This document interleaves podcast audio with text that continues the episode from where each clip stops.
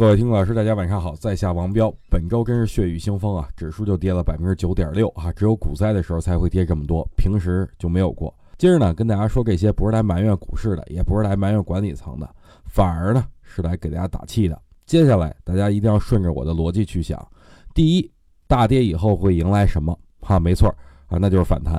周线级别大阴线力度很大，所以反弹力度也不会太小。第二呢，大涨之前必有挖坑。这我经常说，每轮牛市启动前，肯定要痛痛快快的杀上一把。当散户手里钱非常少，或者都被套的时候，才会有轰轰烈烈的一波牛市。所以本次的快速下跌，让我更确信二零一八年将迎来大牛市了。不过，在全球股市都下跌的这种情况下，咱们先静静的等待啊。目前要比的不是说谁现在能挣钱，而是要比。指数到底部以后，哎，谁手里留的钱最多啊？所以呢，如果最近想操作的啊，就跟我昨天说的一样，小仓位一定要把钱留到最后的底部。